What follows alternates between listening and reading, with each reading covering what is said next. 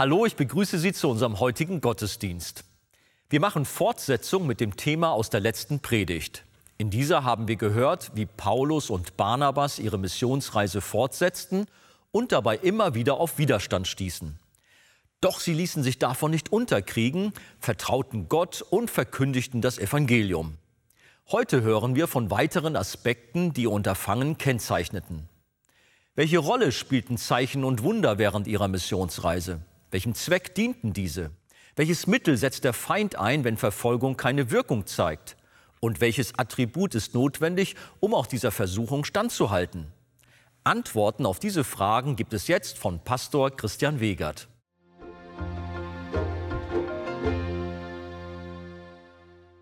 Die Missionsreise war begleitet durch Widerstand, aber auch durch ein Vertrauen auf den Herrn. Und sie verkündigten das Wort seiner Gnade. Weiteres Kennzeichen der Missionsreise waren Zeichen und Wunder. Vers 3. Sie blieben längere Zeit dort, lehrten freimütig im Vertrauen auf den Herrn, der dem Wort seiner Gnade Zeugnis gab und Zeichen und Wunder durch ihre Hände geschehen ließ. Wie diese Zeichen und Wunder konkret aussahen, können wir bei ihrer nächsten Station sehen, in Lystra. Vers 8. In Lystra saß ein Mann mit gebrechlichen Füßen, der von Geburt an gelähmt war und niemals hatte gehen können. Dieser hörte den Paulus reden. Und als der ihn anblickte und sah, dass er Glauben hatte, geheilt zu werden, sprach er mit lauter Stimme, steh aufrecht auf deine Füße und er sprang auf und ging umher. Wir sehen einmal in Iconium, dort geschahen Zeichen und Wunder. Und in Lystra haben wir dieses explizite Beispiel, wie ein Gelähmter gesund wurde. In beiden Fällen, wenn wir genau darauf achten, haben wir eine deutliche Verknüpfung zwischen dem Wort und dem Wunder. Schaut mal rein, Vers 3 der dem Wort seiner Gnade Zeugnis gab, wodurch? Durch Zeichen und Wunder. Das heißt, die Wunder hatten einen Zweck, nämlich das gepredigte Wort zu bestätigen.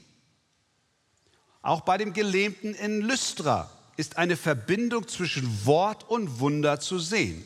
Er saß unter den Zuhörern und hörte Paulus reden. Nun hat Paulus nicht irgendwas geredet, wir wissen, dass er Christus gepredigt hat. Und während Paulus predigte, trafen sich die Blicke von Paulus und dem Gelähmten, der in der Menge saß. Und der Apostel sah, dass dieser Gelähmte Glauben hat. Der Glaube kam zu ihm durch das verkündigte Wort. Und er sprach zu ihm mit lauter Stimme, steh aufrecht. Und er steht auf.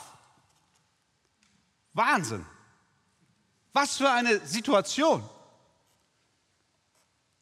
Der Mann ist geheilt.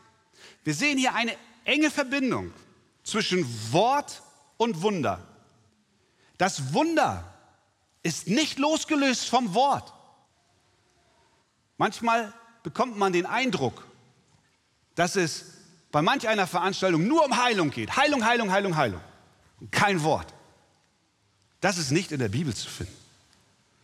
Sondern es ist eine Bestätigung des Wortes durch Wunder. Diese Heilung bestätigte auch, dass Paulus der Apostel ist. Sie erinnert stark an die Heilung des Gelähmten in Jerusalem, den Petrus fest ansah und der gesund wurde. Aber hier in Lystra sehen wir, dass offensichtlich bei dieser Heilung, die das Wort bestätigte und auch Paulus in seinem Apostelamt bestätigte, dass dort der Faktor Glaube eine Rolle spielt, eine nicht unerhebliche Rolle. Das ist übrigens auch bei den anderen Heilungen, die wir in den Evangelien lesen, der Fall. Könnt ihr euch erinnern an die blutflüssige Frau, die heimlich den Saum des Kleides Jesu berühren wollte und auch berührt hat.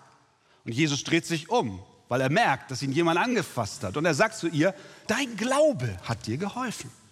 Sie kam mit einem Vertrauen und einer Zuversicht und einer Überzeugung zu Jesus, sodass diese Heilung ihr zuteil wurde. Der Glaube spielt eine Rolle. Und ich glaube auch, ihr lieben Geschwister, und wir glauben als Arche-Gemeinde, dass die Heilung heute noch stattfinden kann. Gott hat Kraft, heute noch zu heilen. Amen. Amen. Er tut es gemäß seines Willens und seines Wohlgefallens.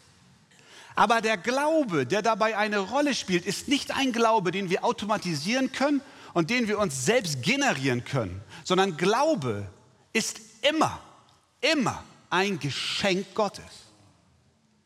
Deswegen wird die Predigt hier von dieser Kanzel nie sein, du musst glauben, du musst glauben, du musst glauben. Streng dich an, streng dich an. Die Heilung ist greifbar. Und wenn du nur dich richtig anstrengst, dann wirst du gesund werden. Predigt lautet, bitte den Herrn, dass er dir Glauben schenkt. Und er kann es tun. Er kann heilen, gemäß seiner Kraft. Und das Ganze zur Bestätigung seines Wortes und zur Verherrlichung seines Namens. Aber wir wissen auch, dass Gott nicht immer so handelt. Aber er gibt uns eine klare Anleitung, wie wir heute mit Kranken umgehen sollen. Jakobus 5, ist jemand von euch krank? Er soll die Ältesten der Gemeinde zu sich rufen lassen. Sie sollen für ihn beten und ihn dabei mit Öl salben im Namen des Herrn. Und das Gebet des Glaubens wird den Kranken retten und der Herr wird ihn aufrichten. Mein Gebet ist, dass der Herr solche Wunder tut, nicht menschengemacht, sondern von ihm gewirkt, indem er Glauben schenkt in unsere Herzen hinein. Ein weiteres Kennzeichen der Mission war auch Demut. Denn nachdem der Lahme gesund wurde, geriet das Volk vor Begeisterung außer sich und rufen, die Götter sind Menschen gleich geworden und zu uns herabgekommen. Dazu musst du wissen, dass die Menschen dort in dieser Gegend sehr stark verhaftet waren in religiösen Überlieferungen, nämlich dass es im römisch-griechischen Polytheismus viele Götter gibt. Und zwei dieser Götter waren nämlich Zeus und Hermes. Ihr kennt den Hermes-Versand. Hermes ist der Bote der Götter. Daher kommt Hermes der Bote, die bringen die Pakete zu dir. Zeus ist der oberste Gott, Hermes ist der Bote. Deswegen nannten sie auch Paulus Hermes, weil er so viel geredet hat, weil er Botschaften brachte. Das war tatsächlich so. Barnabas ist ja eigentlich gar nicht der leitende Charakter gewesen, aber den nannten sie Zeus, weil Hermes besser auf Paulus passte. Nun gab es da eine Legende in den Orten, von der der römische Dichter Ovid schreibt. Nach der Legende kamen eines Tages Hermes und Zeus in diese Gegend. Und die Bewohner der Gegend haben sie nicht aufgenommen, wollten sie nicht haben. In Menschenform kamen sie. Sie kamen in menschlicher Erscheinung zu ihnen und sie bekamen keine Unterkunft. Also haben sich Zeus und Hermes verkleidet als Mensch, umgeschaut und trafen ein älteres Ehepaar, was sie dann doch aufgenommen hat. Und zur Belohnung haben sie die Hütte dieses alten Ehepaars in einen Tempel verwandelt und die beiden auf ihre Bitte hin zu Priestern von Zeus und Hermes gemacht. Und so gab es vor Lystra einen Tempel für Zeus und Hermes. Und nun ist da also diese Aufruhr, da ist dieser Gelähmte, den sie alle kannten, der von Geburt an nicht gehen konnte. Und der ist plötzlich gesund. Und also schreien sie, die Götter sind menschengleich geworden und zu uns herabgekommen. Oder wir könnten auch sagen, Zeus und Hermes sind wieder da.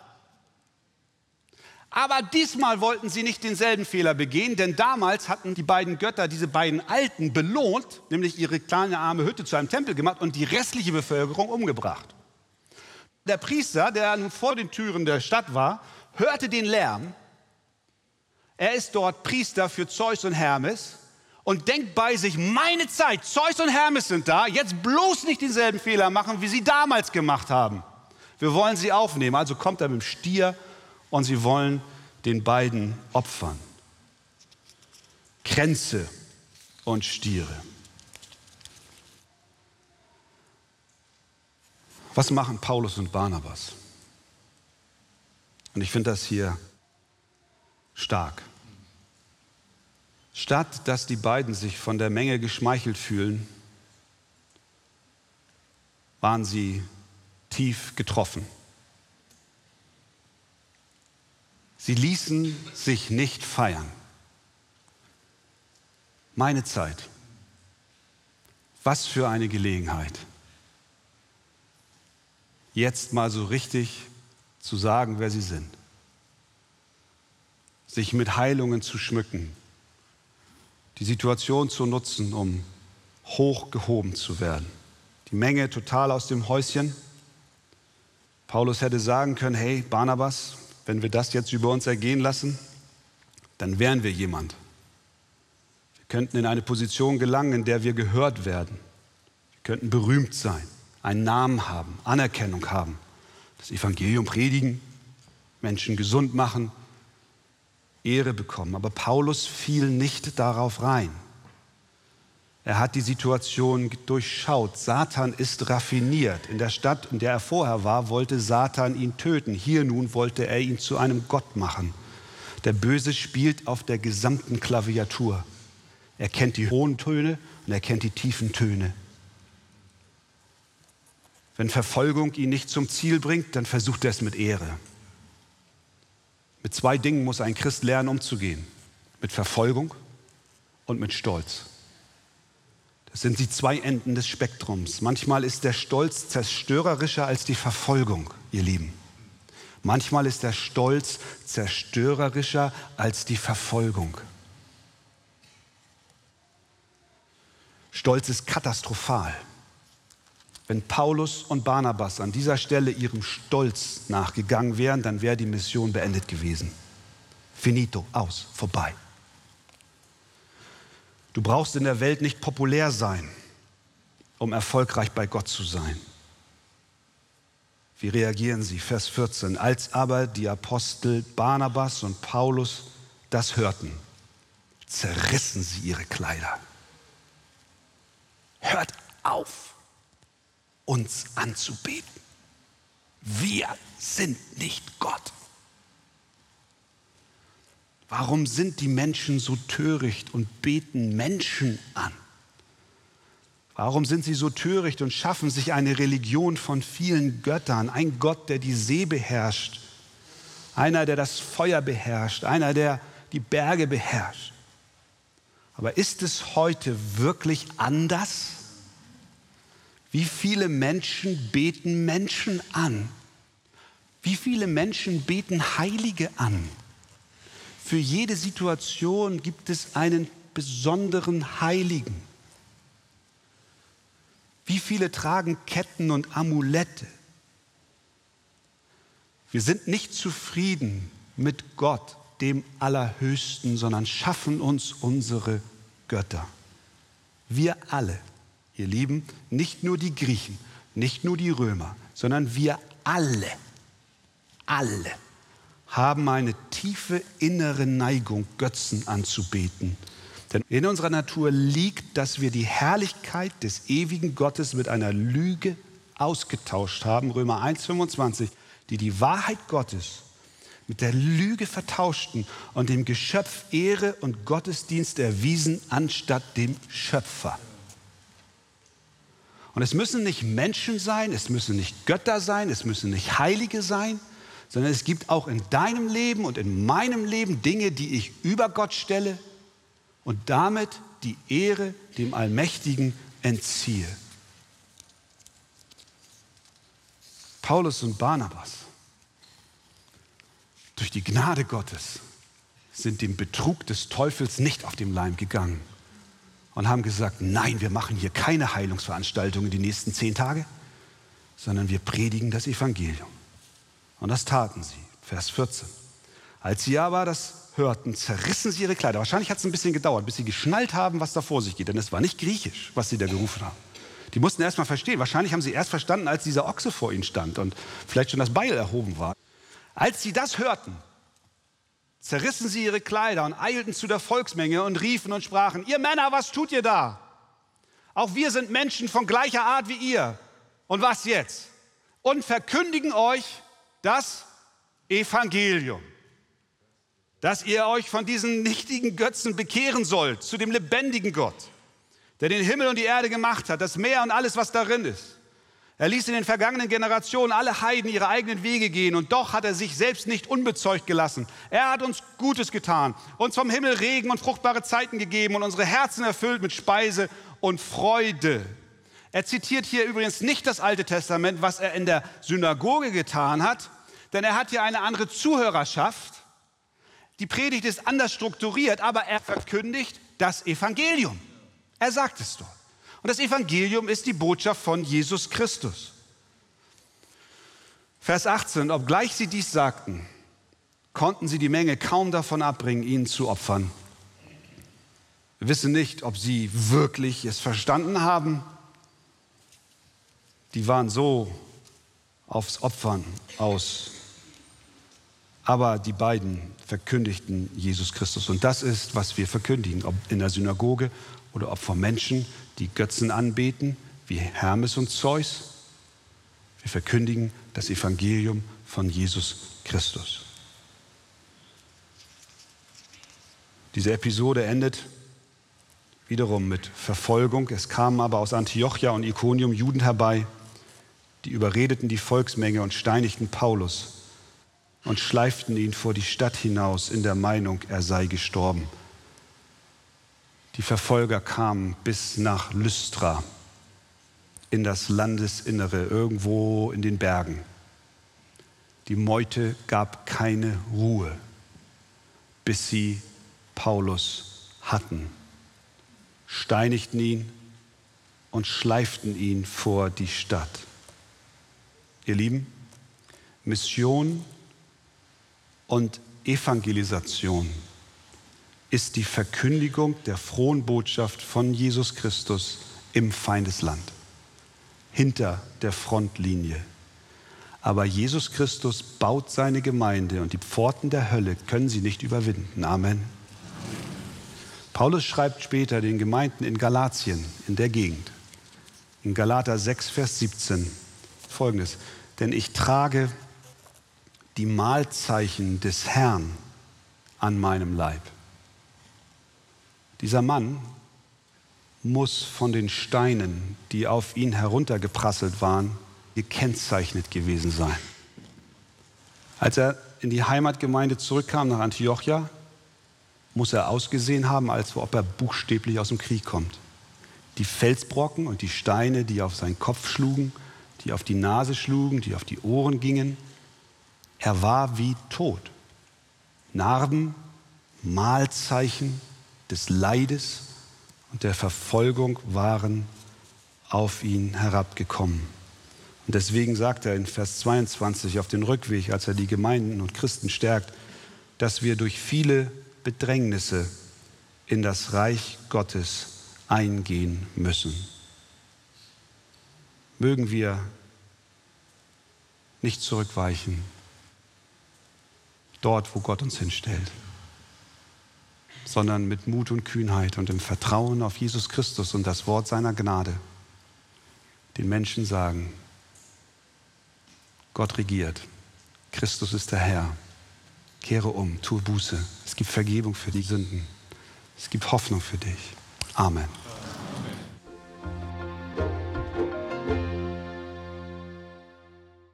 Wir wollen Menschen im Vertrauen auf Jesus das Wort seiner Gnade weitergeben.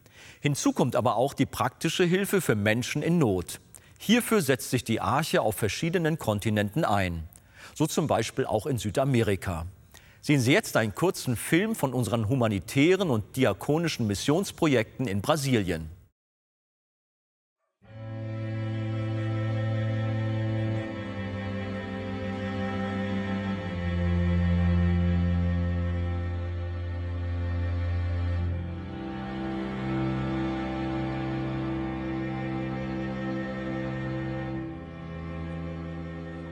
Die Korruption im Land nimmt den Armen jede Chance weg, aus ihrem Elend herauszukommen. Die Menschen sind alleine auf sich gestellt und leben in heruntergekommenen Hütten, den Favelas. Es ist erbärmlich, hier hineinzuschauen, in welcher Armut diese Menschen hier leben. Die Hunger haben nach den einfachsten Lebensmitteln, weil sie kaum was zu essen haben.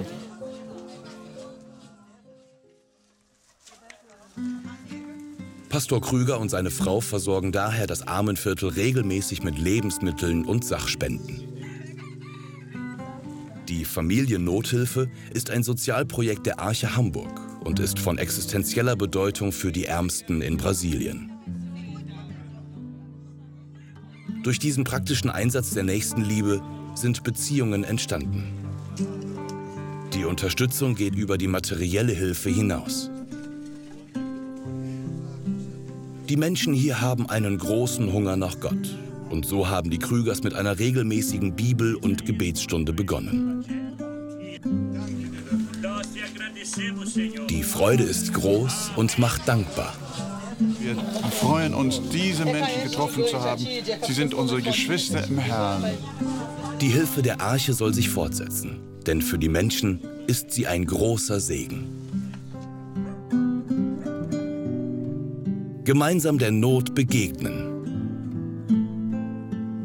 Für Menschen in Brasilien.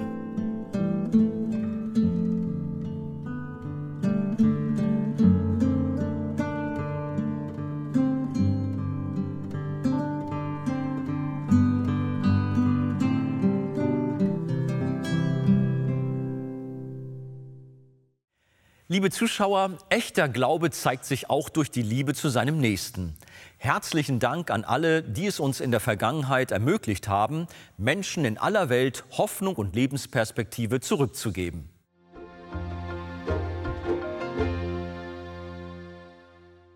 Paulus und Barnabas fielen nicht auf die Falle der eigenen Ehre und Anerkennung herein, weil sie gelernt hatten, demütig zu sein. Wenn Sie vertiefende Ausführungen zu diesem Thema wünschen, empfehle ich Ihnen das Buch Das Evangelium Kennen und Genießen von Pastor Wolfgang Wegert. Lesen Sie besonders das Kapitel Ein neuer Mensch. Ein Exemplar erhalten Sie auf Wunsch kostenlos.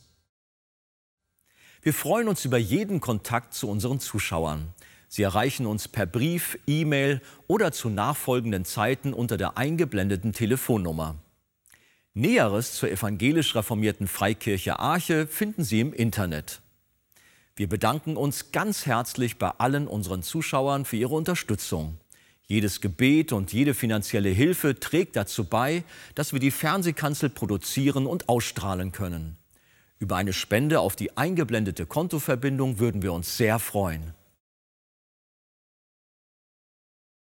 Das Wort seiner Gnade soll im Vertrauen auf Christus verkündigt werden.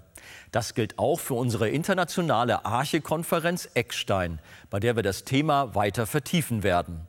Hören Sie hierzu jetzt eine persönliche Einladung von Pastor Christian Wegert. Liebe Zuschauer, einmal jährlich lädt die Arche-Gemeinde zur internationalen Eckstein-Konferenz nach Hamburg ein. In diesem Jahr lautet das Thema Leben aus Gottes Wort. Es geht also um die Bibel. Die Bibel ist ja ein besonderes Buch, denn Gott selbst ist ihr Autor. Und weil Gott der Autor ist, deswegen hat die Bibel göttliche Autorität. Sie ist auch irrtumslos. Sie ist klar in ihren Aussagen und kann mit einem betenden und offenem Herzen verstanden werden. Die Bibel ist auch genug in Fragen unseres Heils und sie ist notwendig, um das Evangelium von Jesus Christus zu kennen. Die Bibel ist also tatsächlich ein Schatz. Und über diesen Schatz wollen wir auf der Eckstein-Konferenz sprechen. Wir freuen uns ganz besonders, dass als Hauptredner dieses Jahr der sogenannte Spurgeon Afrikas eingeladen ist. Es ist Pastor Konrad Mbewe. Er ist der leitende Pastor der Kapwata Baptist Church in Lusaka, Sambia. Er ist ein internationaler Konferenzsprecher und Autor vieler guter Bücher.